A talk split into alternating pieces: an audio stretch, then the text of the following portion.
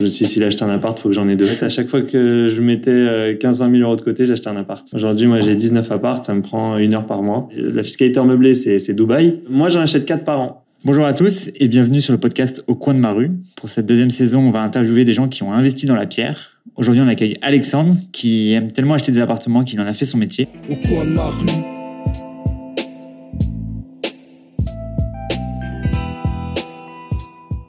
Salut Alexandre. Salut Raph. Merci d'avoir accepté notre invitation euh, aujourd'hui. Euh, on te connaît comme le fondateur de Beanstock, mais je sais que tu es aussi investisseur à titre personnel. Est-ce que tu peux nous raconter comment tu es arrivé dans l'immobilier? Comment je suis arrivé dans l'IMO euh, C'est un ami à moi euh, qui arrive un matin et qui me dit qu'il a acheté un appart. On avait 24 ans. Et, et lui et moi, on, est toujours en compétition surtout. Et donc je me suis dit, s'il a acheté un appart, il faut que j'en ai deux. voilà, c'est aussi simple que ça. Et du coup, tu as acheté deux appartements Dans la foulée, ouais. C'est incroyable. Tu avais quel âge? 24 ans. Et alors, pour acheter des appartements à 24 ans, il faut avoir beaucoup de patrimoine familial ou on peut s'en sortir tout seul? Peut-être qu'il faut, mais en tout cas, j'en avais pas moi. Okay. Donc, j'avais exactement à l'époque 30 000 euros d'apport. Okay. Sur, sur, mes sur disponibles que j'ai mis intégralement dans les deux transactions euh, et que j'avais gagné pendant mes stages en fait, euh, pendant l'école. Et euh, par contre, il faut avoir un bon banquier. Un bon banquier? C'est l'idéal, ouais. Ah ouais, ouais, Tu nous donneras le nom du, du tien à la fin. Ouais, avec plaisir, ouais. Je sais travaille encore, mais ouais. 30 000 euros, tu t'achètes deux appartements et depuis, tu as continué comme ça? Exactement, en fait. À chaque fois que je mettais 15-20 000 euros de côté, j'achetais un appart. Ah ouais, ouais Et aujourd'hui? Et aujourd'hui, j'en ai 19. Non.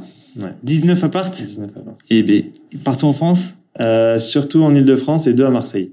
On va discuter pas mal de. Euh, Qu'est-ce que c'est que d'avoir 19 apparts et comment tu les gères que, Quel sens ça a pour toi pour le futur? Quelle est le, le, ta vision un peu du, de l'immobilier et du logement? Quel impact tu penses que ça peut avoir sur le, sur le social, etc. On va commencer un peu avec ces, ces 19 apparts. Est-ce que tu peux nous donner euh, l'investissement total que tu as réalisé et aujourd'hui, euh, comment est-ce que tu le finances? Combien ça te rapporte? Euh, Comment ça fonctionne aujourd'hui? Alors, euh, j'ai investi autour de 2,5 millions. Ok. Euh, et ça me rapporte euh, un peu plus de 10 000 euros par mois en, okay. en loyer. C'est quoi l'élément important pour toi que tu regardes? Euh, C'est est-ce que le bien, il me prend la tête okay. Beaucoup plus. Parce que moi, mon but, c'est d'en avoir le plus possible. Ouais. Donc, chaque bien, j'ai besoin de ne pas en entendre parler. Ok, c'est intéressant. Voilà. Ça veut dire quoi de prendre la tête? Prendre la tête, c'est quand tu as des problèmes de copro, ouais. quand tu as des problèmes de locataires, ouais. Quand tu as des problèmes de travaux. En gros, quand tu entends parler de ton appart. Aujourd'hui, moi, j'ai 19 apparts, ça me prend une heure par mois de, de les gérer. Ok, ça, c'est un grand, un grand élément de vision que j'ai. Ouais. Et alors, tu as un truc particulier pour bien choisir un locataire pour pas qu'il t'embête par la suite? Euh, Ça, c'est du feeling. Je passe beaucoup de temps. Ouais, c'est toi qui le fais, toi Alors, ça dépend, mais dans l'immense majorité des cas, ouais. Tu choisis tes locataires ouais, Je choisis mes locataires. Et je crée une relation avec eux. C'est un ah des ouais. points clés de ma réussite de ce point de vue-là. Ok, c'est dingue. Ouais. Euh, Est-ce que tu as une stratégie pour faire des offres intéressantes euh, Est-ce que tu as des histoires un peu marrantes sur euh, des, des rendez-vous chez le notaire, euh, des, des, choses avec des vendeurs? Ouais, alors moi je me souviens, là j'ai une histoire qui me vient. Bon, ça va, ça va rappeler quelque chose aux gens qui, qui achetaient de l'immobilier avant le Covid, puisqu'à Paris c'était vraiment délirant. Fallait vraiment faire jouer des coudes pour avoir un appart. Aujourd'hui c'est plus le même marché, mais à l'époque c'était vraiment délirant. Et je me souviens m'être engagé à acheter un appart sans finance, enfin sans conditions suspensives de crédit, donc en déclarant que j'avais pas besoin de l'argent. Donc c'était un appart à 450 000 euros. J'avais évidemment besoin de l'argent. Et je me souviens qu'en même temps j'essayais d'organiser mon mariage. Euh, et il y a ces fameux 10 jours, une fois que tu as signé un compromis, tu as 10 jours pour changer d'avis, pour te rétracter. Euh, donc moi, j'avais signé le compromis, j'avais ces 10 jours, et j'ai eu la réponse du banquier à 22 heures le dernier jour des 10 jours, et j'avais le recommandé qui était prêt à être envoyé, et j'étais en, en, voyage avec ma, ma femme, ma future femme à l'époque, justement pour organiser le voyage. Elle n'a pas compris pourquoi j'ai sauté de joie, je me souviens, elle pensait que c'était lié au mariage. Non, on avait juste eu le crédit. voilà. Putain, ça a dû lui plaire sur que le tu gères ça pendant les ouais, ouais, ouais, euh... Et du coup, est-ce que tu gères ça tout seul ou est-ce que tu délègues à des agences euh, la gestion et la recherche Alors, de locataires La recherche de locataires, je le fais seul. Okay. La recherche de crédit, je le fais seul. Ouais. La recherche de biens, je le confie à, je l'ai toujours confié à quelqu'un d'autre. Ok. Voilà. Je, je, chercher tout seul, ça a jamais été ma passion. Et est-ce que tu peux nous parler un peu des villes dans lesquelles tu as investi euh, et pourquoi tu as choisi ces villes-là? Euh, J'ai investi, euh, j'en ai 12 à Paris intramuros. J'en ai euh, 4 en, soit le 92, soit dans le 94. Et j'en ai un dans le 93, il est spécial celui-là, et j'en ai deux à Marseille. Pourquoi il est spécial? Il est spécial, il m'a donné, beaucoup plus de travail que les autres. Bah, en fait, à chaque fois que tu fais le malin à vouloir faire de la renta, tu le payes d'une certaine façon. Ça veut dire quoi faire de la renta?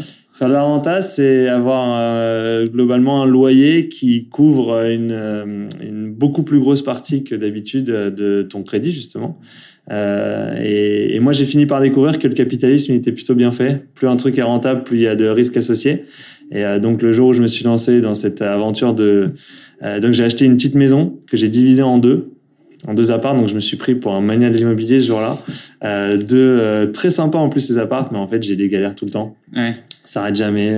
C'est quoi les galères qu'on rencontre alors moi, je vais te dire, de mon point de vue, la plus grosse galère possible. D'ailleurs, c'est le chiffre numéro un que je recommande à tout le monde de regarder quand il achète un appart. Alors personne n'y prête attention en général. Plus important que la rente à le DPE, l'emplacement, tout ça, c'est la cote-part de copropriété, les tantièmes. Euh, plus t'as de tantièmes, plus tu t'es mis dans une histoire.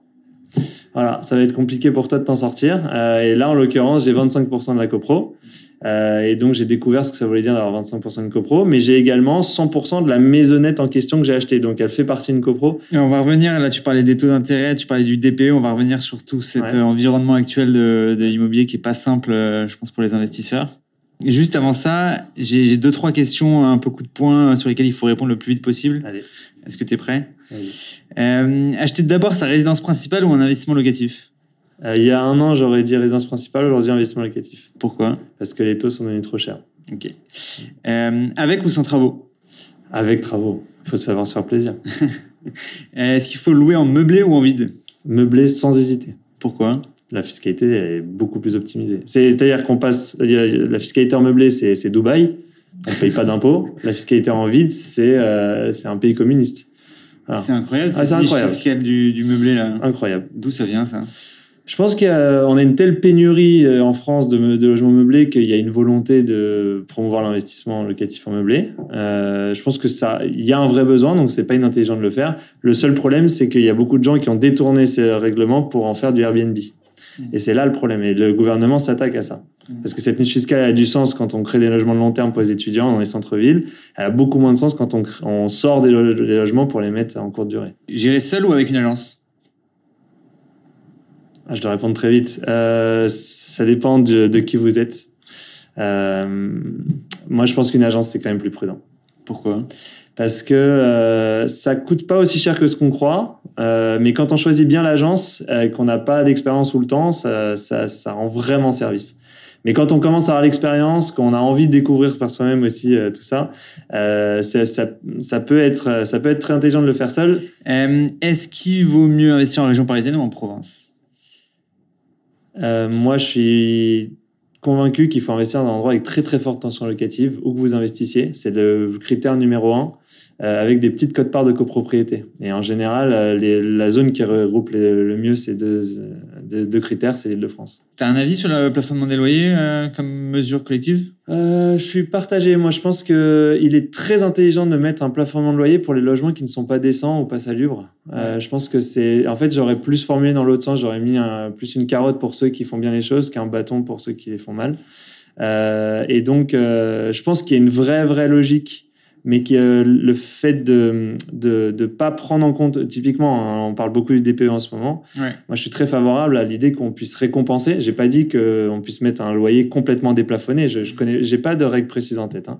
mais je pense que la logique d'encourager des gens à faire de la rénovation thermique en échange de quoi ils ont le droit de mettre un loyer supérieur je trouve que la logique elle est hyper pertinente on a à la fois un rôle social euh, équilibré puisque ça réduit la facture d'électricité pour le locataire et pour le propriétaire, ça a du sens économiquement de faire sa rénovation thermique. Ouais.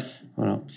Et donc, justement, alors parlons du DPE et de la situation actuelle du, du logement. Euh, donc, il y a des interdictions de louer maintenant pour les certaines classes euh, en G. Euh, est-ce que aujourd'hui, du coup, avec les taux qui augmentent, ces contraintes de DPE et tout ce qui existait avant sur euh, la taxe foncière, les charges de copro, le, euh, les impayés de locataires, est-ce que ça a encore aujourd'hui du sens de faire de l'investissement locatif?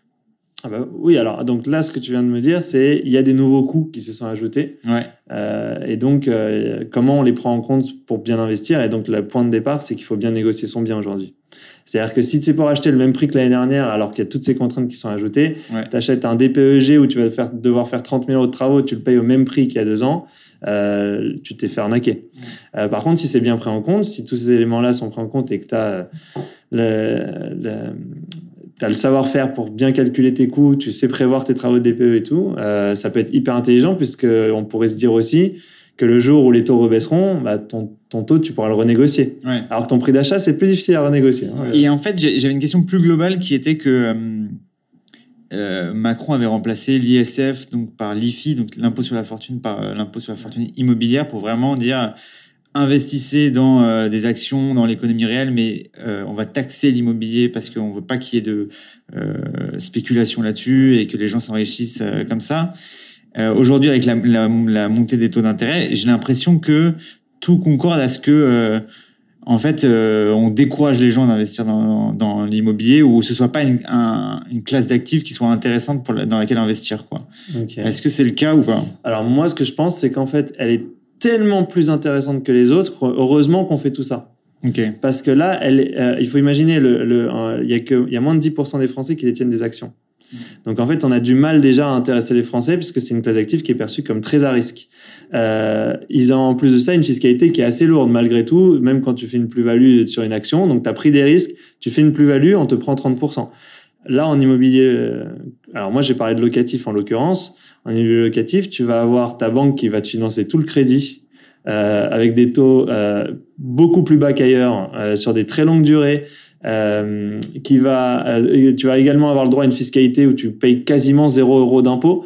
Euh, à la fin, les TRI que tu sors réellement sur tes opérations, ils sont deux à trois fois supérieurs à ce que tu peux faire en n'importe quelle autre classe d'actifs. TRI, c'est taux de rendement. Ouais, taux- pardon, ouais, le taux, le taux, de- euh, désolé, c'est, je déteste faire ça en plus. Donc, euh, ouais, les taux de rendement interne, de- le, le taux réel de ton, de ton placement, il est très supérieur aux autres classes d'actifs et pourtant, la perception du risque, elle est beaucoup plus faible. On voit à peu près ce qu'on va en faire de cet appart.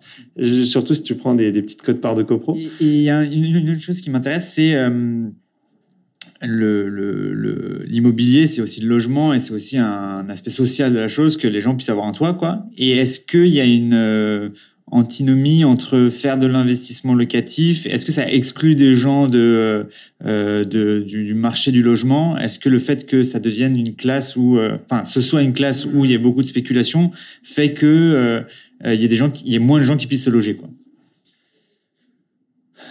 C'est un grand débat euh, qui est complexe. Euh, je, je pense pas pour, enfin moi je pense pas euh, avoir euh, la, la clé, la clé de ce, ce sujet qui est ultra valide. Euh, je pense malgré tout qu'il y a des points qui peuvent être hyper intéressants. Typiquement, nous, on, a, on, a, on s'est fait la remarque chez, chez il y a pas longtemps, c'est que plus de 90% des apparts qu'on a vendus n'étaient plus loués depuis 10 ans avant qu'ils soient vendus, avant qu'ils soient vendus à un, autre, cli- à un autre client. Donc, on a remis des biens sur le marché. Donc c'était des logements vacants. C'était des logements vacants. Et quand tu fais ça, déjà, tu peux te dire que tu as eu un rôle positif. Après, la question, c'est euh, est-ce qu'il faut tempérer les loyers, toutes ces questions-là? Les mairies, en général, se saisissent du sujet. Euh, et donc, dans la plupart des villes, on respecte, enfin, voilà, on respecte systématiquement le cadran des loyers. On fait investir dans des apparts qui sont rénovés euh, sens thermique, euh, des apparts qui sont beaux, qui sont confortables. On n'a pas de punaise de lit. Euh, on est quand même dans des, des logiques où on a l'impression d'apporter quelque chose. Mais ça, c'est la logique que nous allons avoir, que certains investisseurs vont avoir. Ça n'enlèvera rien, en fait, qu'il y a des gens qui ont des comportements beaucoup moins positifs Ouais. qui ont les des biens qui sont insalubres. Mais en fait, c'est que tout simplement, là, on a affaire à des gens qui ne respectent pas la loi. La France est un pays qui ré- ré- réglemente particulièrement la notion de logement salubre. Euh, on est dans un beau pays pour ça et je trouve que c'est quand même un, un marché qui est très équilibré. Les intérêts et du locataire et du propriétaire sont quand même très équilibrés en France. Et si tu avais une mesure euh, pour euh, répondre un peu à la crise actuelle du logement, euh, euh, ce serait quoi? Wow. Euh, non, bah, je, je pense que là, j'en vois deux qui me viennent.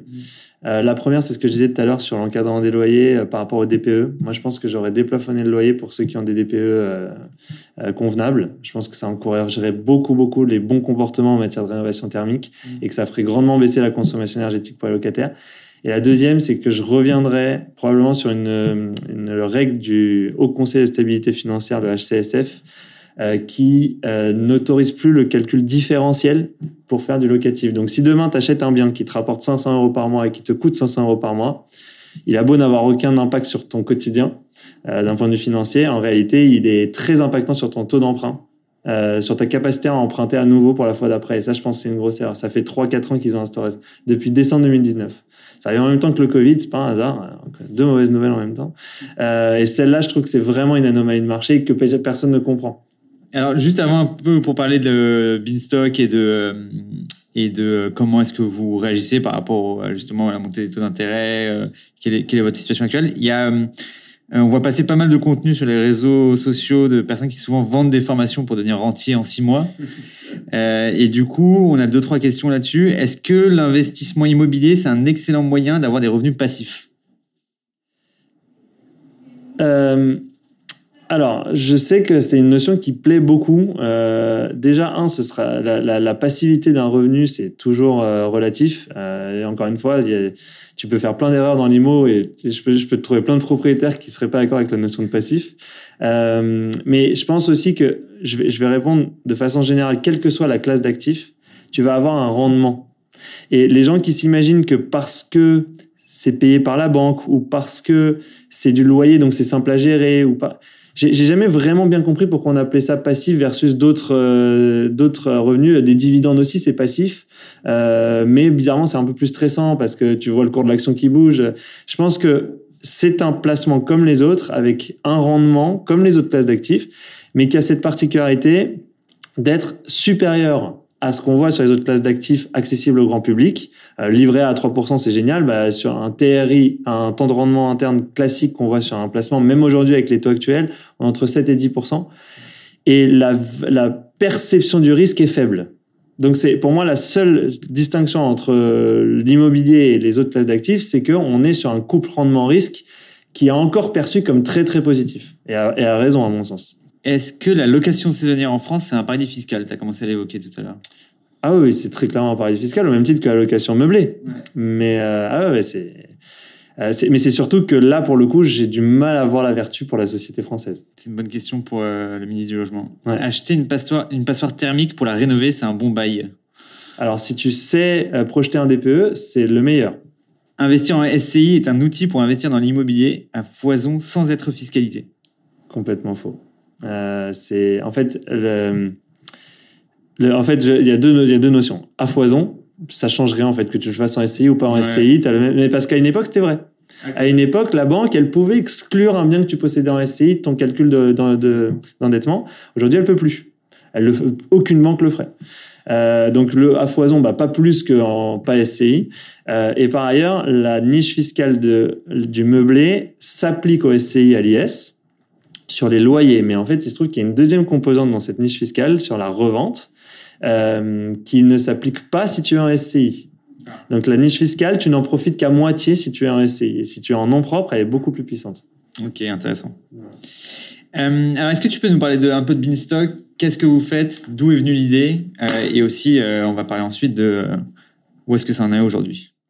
Euh, donc Beanstalk, c'est une plateforme qui permet à des particuliers euh, d'investir dans le locatif et donc de traiter toutes les questions qu'on se pose depuis tout à l'heure. Euh, comment on fait euh, avec toute la... En fait, plus le marché... C'est marrant parce que nous, on a créé la boîte, il y a, y a... on a eu l'idée de la boîte en 2019, il n'y avait pas d'encadrement de loyer, il n'y avait pas de DPE, les taux, ils étaient à 1%. c'était un, un, autre marché, c'était la jungle, on pouvait faire à peu près n'importe quoi, tout, tout se passait bien. le marché a complètement changé et ce qui est intéressant pour nous, c'est que plus le marché se complexifie, plus il y a besoin d'accompagnement. Et nous, on est là pour remettre de l'ordre, euh, pour que tu comprennes bien ce que tu es en train de faire. C'est vraiment ça la mission de Minstock, c'est que on arrête de faire les choses de façon passive. Moi, j'ai fait les choses de façon passive en commençant. J'ai fait plein d'erreurs. je, découvre bah, typiquement l'histoire des codes parts, je t'en parlais, mais il y a des biens euh, où j'ai dû euh, enlever de l'isolation parce que j'avais pas la bonne hauteur sous plafond. Mais moi, je savais pas. On m'a jamais dit quand j'ai acheté qu'il y avait une hauteur de plafond minimum. Euh, ou euh, t'as des t'as des pièces qui sont pas assez grandes. Il a fallu que je casse des salles de bain pour refaire parce que il faut. Tu vois, il y a y a une règle typiquement à laquelle on pense beaucoup, c'est que euh, en France, tout le monde pense qu'il faut 9 mètres carrés dans un appart pour qu'il soit louable. C'est pas vrai. Il faut 9 mètres carrés dans au moins une pièce. Ça ça change tout. Mais ça, moi, j'ai déjà eu des notaires qui m'ont dit, mais c'est très que personne l'applique, Alexandre. Ça va Bah non, ça marche pas comme ça parce que si un jour tu as un problème avec un locataire, il gagnera le locataire. Bien sûr. Et là, tu perds tous, tous les loyers que et, et il aura raison. Enfin, et c'est bien Ouais. qu'il y ait des règles comme ça. Et tu as une petite boule de cristal pour nous dire si les, les taux d'intérêt vont continuer à augmenter ou si. Boule de cristal, non, mais je suis euh, complètement passionné par le sujet, donc je vais vous donner moi ce que je vois. Euh, moi, je regarde toute la journée les prix des matières premières. Euh, je regarde, mais vraiment tous les jours, sans blague, les euh, pétrole, électricité, gaz. Et je regarde également tous les jours, enfin dès qu'il y a des publications sur les taux d'inflation, euh, ce qui a tendance à quand même être une bonne façon de voir la suite en termes de taux d'intérêt. Euh, et là, tout indique qu'on est arrivé à la fin de la hausse des taux. Euh, alors pas des taux IMO parce que les taux IMO en France ils ont une particularité, ils augmentent au rythme du taux d'usure qui lui-même euh, augmente un peu euh, à euh, avec un peu de retard. Euh, donc on a encore 4-5 mois de, de montée des taux. Je pense qu'on va arriver à 5 5,5 euh, euh, pour les taux immobiliers. Par contre les taux de la BCE pour moi sont arrivés à leur sommet et on devrait commencer à avoir les premières baisses d'ici un an. Ok. Voilà. Et du coup, est-ce qu'il faut reporter ces projets d'investissement dans, dans un an ou est-ce qu'il faut acheter maintenant? Ah bah non, je pense qu'il faut, il faut, en fait, la clé, c'est, toujours pareil. Il faut bien négocier son prix. Il faut profiter du marché pour taper sur le prix aujourd'hui. Et dans deux ans, on ira renégocier son taux. C'est un beau projet ça. D'ailleurs, est-ce que tu as des, nouveaux, euh, des nouvelles cibles, euh, toi, à titre personnel, d'achat d'appart? Euh, moi, j'en achète quatre par an. T'en achètes quatre par an? Ouais. Comme tu vas aux courses C'est, le deal que j'ai avec mes banques. c'est quatre par an. Ok. Ouais. Donc, j'ai l'impression que la relation avec le banquier est très importante. C'est la clé de tout. C'est lui Ouais. qui détermine euh, ce que tu peux gagner comme argent. Et tu l'emmènes euh, au resto, euh, tu... Alors attention, il faut faire très attention parce qu'ils ont des, c'est très codifié la corruption dans le système bancaire, parce qu'ils ont quand même le pouvoir de donner quelque chose d'important qui s'appelle l'argent. Euh, mais oui, j'ai une, très- relation personnelle avec les banquiers. Je connais les dates d'anniversaire des enfants. Ah ouais. je, on se prend des déj régulièrement. Je, je suis le bon client pour eux parce que je vais. Mais en plus de ça, il se trouve que par ailleurs j'ai Beanstalk, donc euh, on envoie beaucoup de clients à nos banquiers. Euh, donc ça fait partie de la relation. C'est donnant donnant une relation bancaire. Voilà. Est-ce qu'il y a un parcours d'investisseur qui t'inspire et que tu aimerais inviter dans ce, posca- dans ce podcast pardon? Alors, euh, j'en ai un qui me vient, euh, mais je pense pas qu'il fasse de podcast. Euh, mais en fait, c'était le propriétaire de nos bureaux euh, d'avant, nos précédents bureaux. Un jour, je le rencontre parce qu'on voulait négocier un peu le prix.